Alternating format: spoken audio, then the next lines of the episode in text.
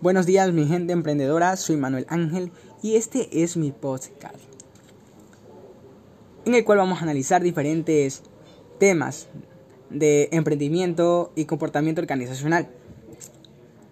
Este es mi primer capítulo en el cual nos enfocaremos en las listas de valoración y cómo estas pueden influir en la toma de decisiones.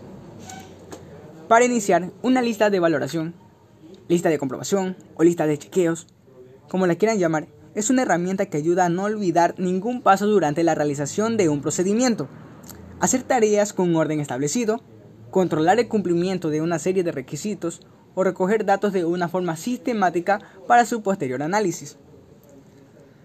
Cabe recalcar que este también es un método simple y eficaz para reducir el riesgo de error que se dan por distracciones o por exceso de confianza en las tareas.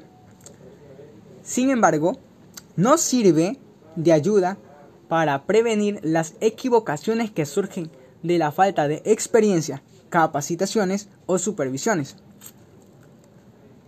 Uno de los aspectos favorables que tiene esta lista de verificación es que nos permite lograr un equilibrio entre las emociones y la lógica a la hora de tomar decisiones. Esto nos permite optar por alternativas que, a la larga, pueden acercarnos más a lo que queremos a lo que queremos realmente en la vida. De hecho, esta estrategia suele ser una de las principales herramientas a la hora de potenciar nuestro autocontrol para lograr importantes objetivos.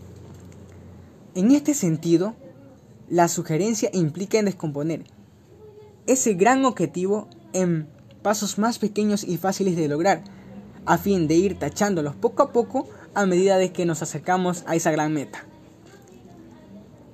Uno de los aspectos negativos que se dio a notar por el uso de esta lista de verificación es, como lo menciona el autor Robbins, ya que nos menciona que es una paradoja porque pone en duda en su utilidad, en el cual menciona lo siguiente.